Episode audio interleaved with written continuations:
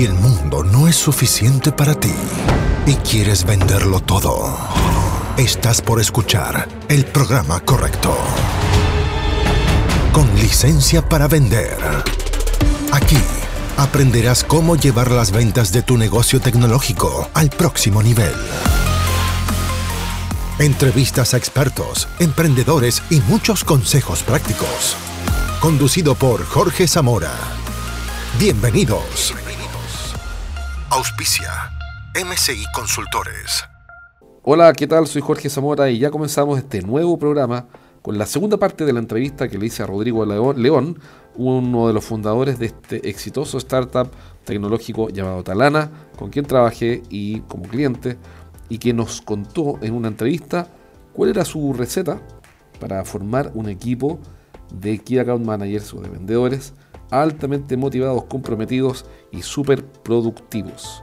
Así que eso es lo que vamos a ver ahora. Y antes de partir, recuerda que si quieres que te escribamos los contenidos, los textos, o tal vez quieres hacer un podcast, o tal vez videos, para tu perfil de LinkedIn y así ayudarte a captar nuevos clientes entonces mándame un correo a jorge arroba estrategiasdeventa.com jorge arroba estrategiasdeventa.com y te voy a conectar con nuestro equipo de especialistas, con nuestra fábrica de contenidos. Bien, y te van a ayudar a que te conozcan tus clientes, te lean, te sigan y luego finalmente te compren. Pero bueno, vamos entonces con Rodrigo León, con la segunda parte de la entrevista.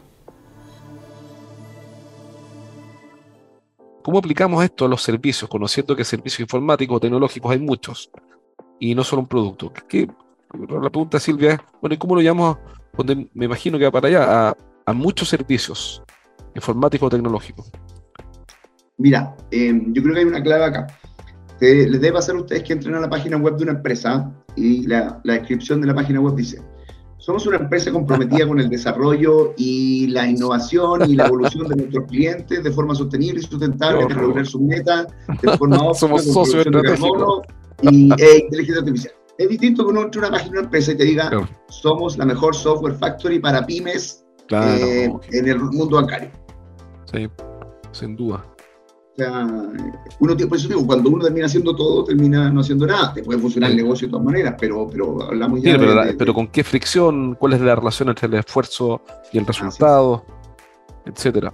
Oye, buen, eh, un gran punto, la diferenciación, eh, lamentablemente no puedo entrar en cada tema, porque cada tema de los que estamos hablando es un tema por sí mismo, la diferenciación da para, para mucho, pero, pero sin duda hay que definirse por algo, porque si no pasa lo que dices tú, que terminamos siendo interesantes para nadie porque somos tan solo otro haciendo lo mismo. Y ahora la pregunta es, bueno, pero, pero ¿y qué llamo? ¿Dónde? ¿Me, meto a trabajando.com, en Laborum, pongo un aviso, contrato un headhunter? Yo he visto muchos headhunters funcionar mal y he visto muchos gerentes funcionar mal al reclutar. No, no. Entonces no es que... ¿a quién, ¿Por dónde parto? ¿Cuál es el perfil? ¿Por dónde parto? vamos a algunos tips uno que hemos conversado antes, yo, yo creo que es clave. Yo, yo jamás, y no solo para venta en general, y algo que incluso eh, con mis socios y otras personas lo hemos ya difundido, yo nunca contrataría a alguien que no invitaría a mi casa. Ese fue muy bueno ese tip que me diste, doy el uso. ¿ah? Yo, bueno. un día estábamos hablando acá y dije, oye, yo, yo no invitaría, yo no contrataría a alguien que no se lo presentaría a mi, no sé, y, y, y voy con mi casa, no voy a mi casa, porque, no sé, puede estar mi abuela un día y le digo, oiga, mira, ¿sabe qué le Alberto del equipo? Oiga, aquí está Andrea, que trabaja con nosotros. Eh, alguien que no, yo no, digamos, presentaría a mi cercano, a mi gente, no, necesariamente con orgullo, pero sí decir, oye, él trabaja conmigo, es parte de mi equipo, creo que es un warning importante para incorporar y sumar a un equipo. Eh, eso en general. Si tú me decís más para el mundo de venta, yo creo que es importante, tiene que ser alguien que eh, le guste vender. El vender mm. eh, tiene técnica, tiene, pero también tiene mucho de resiliencia. Uno de cada diez probablemente te va a decir que, o sea, uno de cada diez te va a decir que sí, y siete te van a decir que no, y, y dos no te van a decir nunca nada. ¿ya? Eh, eso es clave y mm, tiene que haber un tema también de empatía eh, importante. Y yo creo que sumando todo eso es una clave que por ahí hemos encontrado, lo hablamos con, con, Cristóbal de parte del equipo, que es el no tomárselo a personal. O sea, uno está tomando, cumpliendo un rol, un trabajo, estoy vendiendo un producto, un servicio, y me dicen que no, no le están diciendo que no es una oferta, le están diciendo que no es producto, le están diciendo que no es servicio, pero vamos con el siguiente. O sea, yo creo que acá hay que ser bien estoico en este aspecto. O sea, ¿qué puedo controlar yo? ¿Qué depende de mí? Eh, y por ahí lo más importante no es como, como digamos, lo que me ocurra, eh, sino es cómo reacciono. Yo creo que eh, una, yo creo una mirada de, del estoicismo, que es algo que he estado mirando hace un tiempo, que, tiene que ver con esto. Es decir, oye, esto no, no, ¿yo qué controlo aquí? Yo no controlo el sí o no de la contraparte, yo sí controlo mi acción, yo sí puedo controlar cómo reacciono frente al sí o no o a la no respuesta de la contraparte. Eh, pero, pero creo que eso es claro, o sea, alguien que yo diría que, sumando un poco varias cosas que hemos venido hablando el último tiempo, alguien con una actitud estoica eh, le va a ir muy bien en venta. Oye, me encanta lo que diciendo. Alguien que, maneje bien sus emociones. Yo creo que el manejo de emociones es fundamental para incorporar a alguien a un equipo de venta. Oye, mira, en mi perfil de WhatsApp tengo una frase de Zenón. ¿Ya? Así que estoy conectado con lo que me estáis diciendo.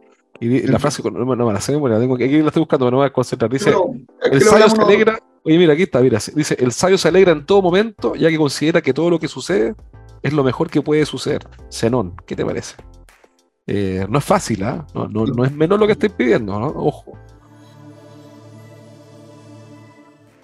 Oye, el, ah, esto conversando con, con, con un amigo que estamos escribiendo en un libro juntos, eh, empezó a estudiar este gallo la fortaleza mental, que ya como disciplina existe como tema. Y, se vincula como la actualización del siglo XXI de los estoicos. Eh, hay una cosa que me gustó mucho cuando, cuando conversamos y cuando tuve el cliente nuestro. Eh, tú en algún momento me dijiste, para entrar así, las incidencias más íntimas, pero sé que aquí en recursos humanos, en contrataciones, no me aman con locura, porque me mandan 20 candidatos y les mando de vuelta 19. ¿Ah? En fondo, eh, no eran los números, pero un poco la idea que, que, que, tú eres sumamente exigente eh, con, el proceso de selección. O sea, eh, no era llegar y venderle. A todo esto me costó venderle a esta señora que está aquí, a de güey, no un hombre fácil. no un hombre fácil, pero, pero, pero no era, era exigente, era exigente. No era llegar y, decirle no, y que Rodrigo te dijera, sí, bienvenido al equipo, y eso me gustó mucho porque normalmente uno anda apurado contratando. Y, y ok, cumple check, adentro, démosle. Es un poco, ¿no? Y tú no, pues tú me acuerdo que lo hacías y era un dolor de cabeza para la selección. Y eso me gustó.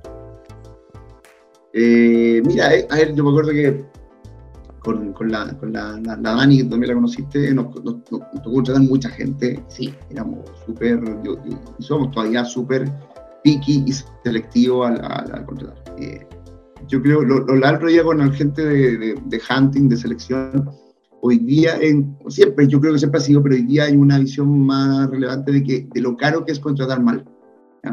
Mm. Yo me acuerdo que Patrick Moore, un asesor que tuvimos alguna vez, nos decía como, oye, los costos de contratar mal son muy, muy altos. Entonces, aquí viene un mensaje también que conecta con lo que hablábamos y lo que probablemente muchas personas que dicen, oye, el equipo de venta chuta, los, que, los vendedores son caros, sí, cuando, y es cuando uno dice, oye, si uno cree que es caro contratar a alguien bueno, súper cliché la frase, pero Sí, pues no, pero, pero, es correcto.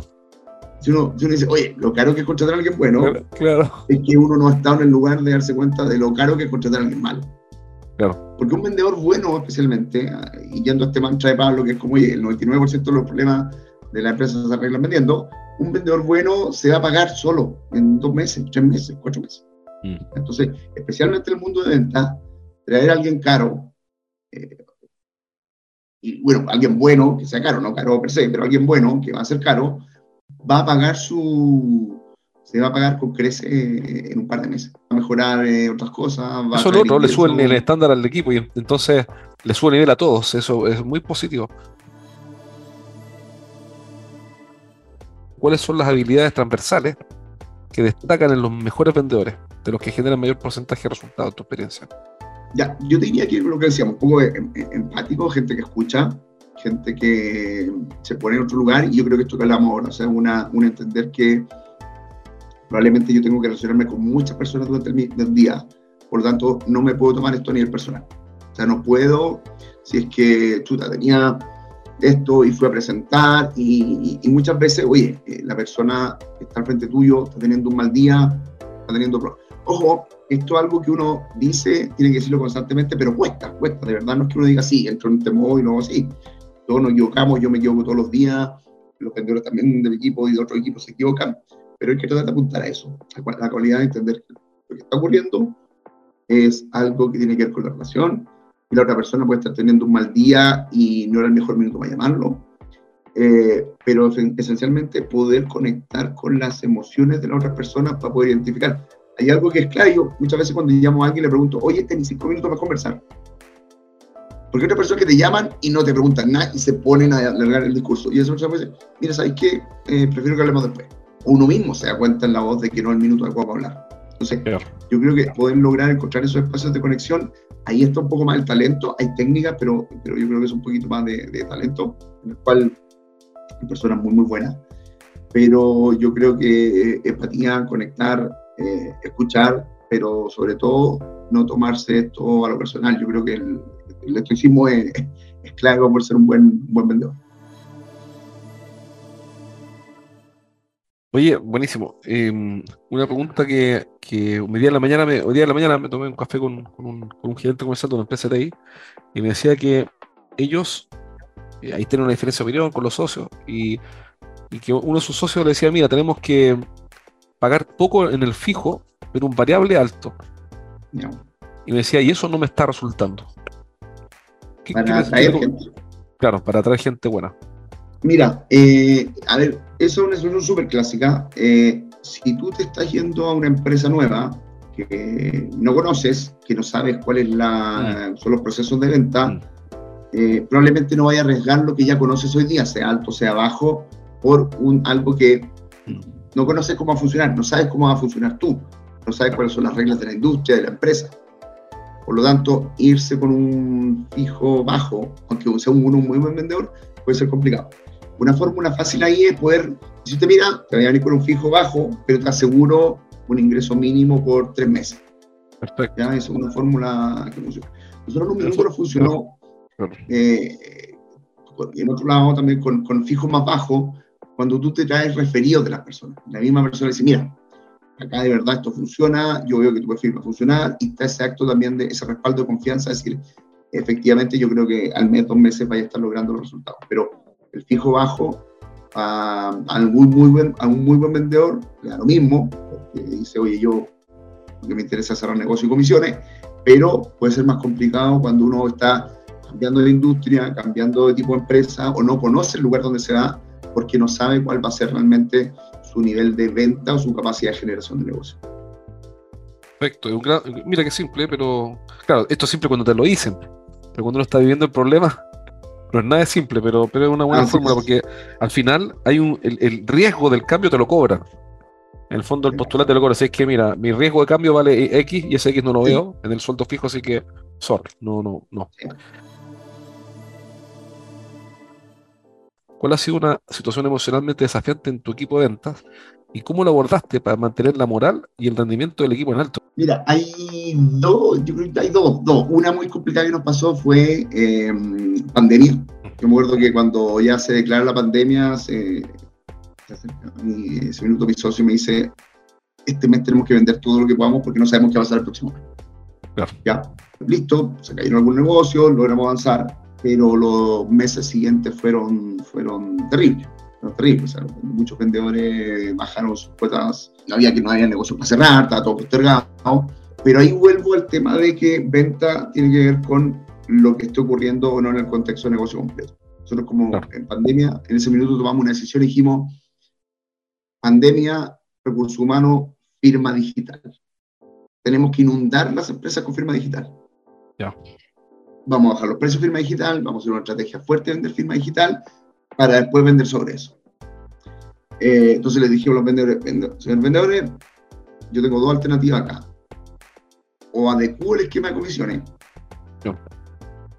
le subo el fijo, compenso, vemos algo, o aguantamos este estos dos meses, pero si confiamos en esta estrategia que vamos a hacer, podemos despegar todo y eso se va a ver reflejado también en sus ventas, en sus comisiones. ¿Ya? Perfecto. Hicimos estrategia, nos fue muy, muy bien. Muy, muy bien. Eh, tuvimos uno, dos meses, dos meses, o sea, de verdad, todo apostando por esta estrategia, pero, pero muy complicado. Eh, pero dio resultados y de ahí para arriba vendimos mucho.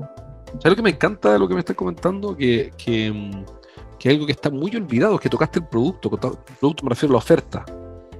Interviniste en la oferta. Es decir, cómo desarrollo un producto, una oferta, que, que cautive a mis clientes en este nuevo escenario. ¿Y, por qué me encuentro tan importante, Rodrigo? Porque normalmente eso no lo hacen. Cuando tú hablas con una empresa que, es una TIC o, tiene un servicio de, Internet of Things, de, bueno, es Internet of Things, eh, de IoT.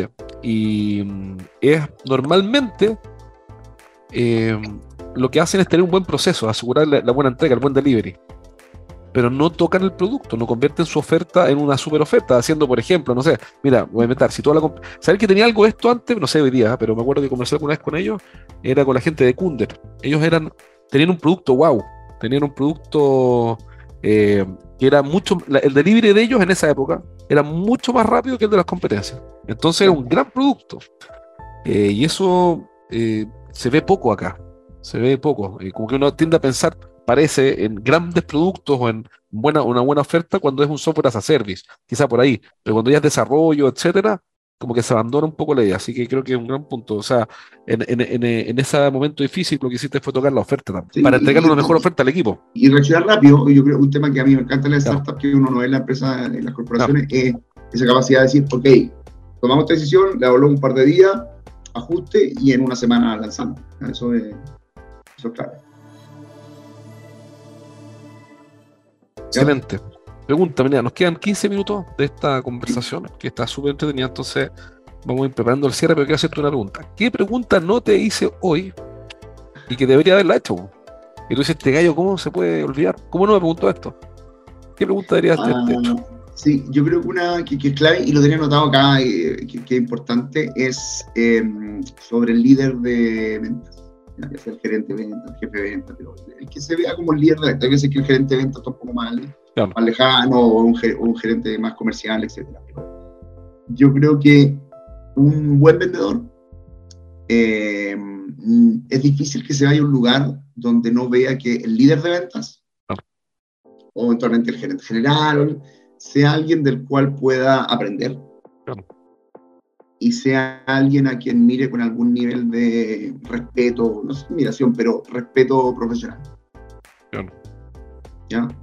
Em, y ahí es clave que eh, esta persona, eh, ya sea el, digo, el, jefe de venta, el gerente de venta, el gerente de gestión, sea alguien que haya hecho la pega de vender. O sea, es muy difícil, creo yo, que eh, un equipo bueno vaya a estar trabajando con alguien que no haya hecho la pega, ¿ya? que no haya hecho eh, la venta y, lamentablemente un perfil que muchas veces se ve hoy día es que eh, el jefe de venta o qué sé yo es alguien que maneja números, está en el CRM, define cosas un poco más teóricas, pero que no ha estado en la cancha cerrando negocios, porque lo que uno quiere como buen vendedor es que el minuto que necesitáis apoyo, que está complicado en un negocio, venga alguien que diga, pásame. Yo voy, te acompaño en la reunión, veamos qué hacemos, te ayudo con esto, mejoremos la oferta, cambiamos las condiciones, eh, escalemos la conversación a otro nivel y yo entro. Eh, y eso muchas veces eh, no lo va a poder tener alguien que no ha estado ahí cerrando. Pues, yo creo que un líder de, de, ventas es fundamental. O sea, es muy difícil. Alguna vez hablamos de áreas que quieren cambiar, en que dicen cómo cambian los vendedores, cómo cambia todo. Si el líder de venta, por eso digo, hay veces que el líder de venta no es necesariamente el jefe de venta, puede ser que el jefe de venta sea más bien un coordinador, y el gerente de, comercial es el que eh, lleva ese liderazgo, hay veces que más el gerente general, depende. Pero tiene que haber en ese equipo una, un liderazgo que los vendedores digan y digan, yo sé que aquí eh, estamos siguiendo a esta persona y vamos a ir a la guerra con él y esta persona nos va a sacar victorioso de, esta, de este desafío. Y un punto, al final el líder del equipo hace todo nuevamente, ¿eh? como que ahí está el, Oye, ¿y qué piensas tú de, eh, o qué consejo le darías a un líder de un equipo de venta, que también hay casos que viene más del área operativa, en las empresas de tecnología a veces ocurre, que asume ese cargo alguien que viene del área de operaciones? A ver, yo vuelvo a, lo que, a decía al comienzo. ¿Cuál es su fortaleza? ¿Por qué está ahí? Y si tal vez su fortaleza no es la negociación, no es el cierre, ok, ¿cuál es mi fortaleza y cómo dejo brillar a los vendedores en sus fortalezas mm. Para que como equipo brillemos? Porque puede que esta persona que venga más de, de operaciones sea más experta en el producto, conozca el mercado, conozca... A, o configura muy bien las ofertas comerciales. Puede ser, pero por algo debe tener. Está ahí. Claro. Y claro, si no tiene nada, estamos en otra situación. Pero si está ahí elegido de forma adecuada... Sí, llegó ahí por algo. Eh, algo tiene. Que haga un inventario entonces. Claro, y ver cómo lo complementa. Yo creo que lo peor que puede hacer alguien, en este caso, digamos esta situación, que es alguien que no viene directamente de venta, es ponerse a competir con sus vendedores. ¿Ponerse a competir con? Con sus vendedores. Perfecto. O sea, yo, por ejemplo, eh, una cosa que, que, identifico es decir, ok, yo sé que soy muy bueno en varias cosas, pero sé que tengo vendedores que son mejor que yo negociando, sé que tengo vendedores que son mejores que yo cerrando cierto tipo de negocio, y eso los potencio, y eso les doy el espacio. Entonces, si alguien que viene fuera de lo natural, eh, es fundamental que ese liderazgo se lo gane en parte diciendo, oye, esto es lo que yo soy muy bueno equipo y esto es lo que quiero que ustedes aporten, apoyen y empujen. Y cuéntame algún fracaso, hasta aquí puros éxitos, pues tienen que tener algún fracaso escondido en alguna parte. ¿Y qué aprendiste?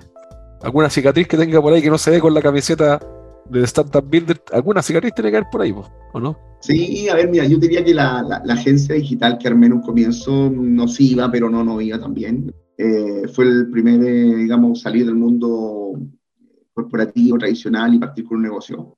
Eh, tener como 10, 15 personas. Entonces, aprendí de todo, pero también me pegué muy buenos porrazos, especialmente. Eh, yo creo que hay dos, diría. Uno, el manejo de la finanza, la caja, la caja fundamental. Y el otro, el no eh, tener este foco tan claro en, eh, tal vez por eso me he dedicado mucho más a eso ahora, en que los negocios de la empresa se solucionan trayendo más ventas. Yo creo que ahí como, como gerente general o, o, dueño, yo creo que hay dos cosas fundamentales que uno tiene que hacer, cuidar la caja y, y desarrollar el negocio. Buenos aprendizajes. Perfecto, para cerrarse un emprendedor o, cualquiera que está haciendo un negocio eh, de tecnología o tal vez de otro tipo, te quiere contactar, ¿cómo se contacta contigo? Eh, por LinkedIn, puedo buscar por LinkedIn lo más fácil. Y Rodrigo León Oliva eh, me encuentran y me escriben algo y agendamos. Perfecto, excelente, súper. Muy entretenida conversa, Rodrigo, te lo agradezco. Como siempre, entretenido conversar contigo y uno aprende. Ya, buenísimo, excelente, muy agradecido, Rodrigo. Entretenido, siempre aprendo conversando contigo, así que nuevamente, excelente. Ok, espero que te haya servido estos tips que nos dio Rodrigo en esta entrevista de hoy. Y recuerda que si quieres que te ayudemos a conseguir nuevos clientes ayudándote con un mejor diseño del proceso de ventas. O tal vez con un servicio que te traiga clientes nuevos todas las semanas, solo tienes que mandarme un correo a jorge estrategiasdeventa.com y te voy a mostrar cómo estamos ayudando a varias empresas de tecnología que venden software o desarrollo de software, eh, RPA, etcétera, a conseguir reuniones con clientes de alto valor y luego a cerrar ventas. Así que bueno, espero que te haya servido. Nos vemos en un próximo episodio. Un abrazo. Hasta aquí llegamos por hoy. Nos encontramos en el próximo capítulo de Con licencia para vender. Un podcast para que aprendas a llevar las ventas de tu empresa de tecnología al siguiente nivel. Nos reencontramos la próxima, junto a Jorge Zamora. Hasta entonces. Traído a ustedes por MCI Consultores.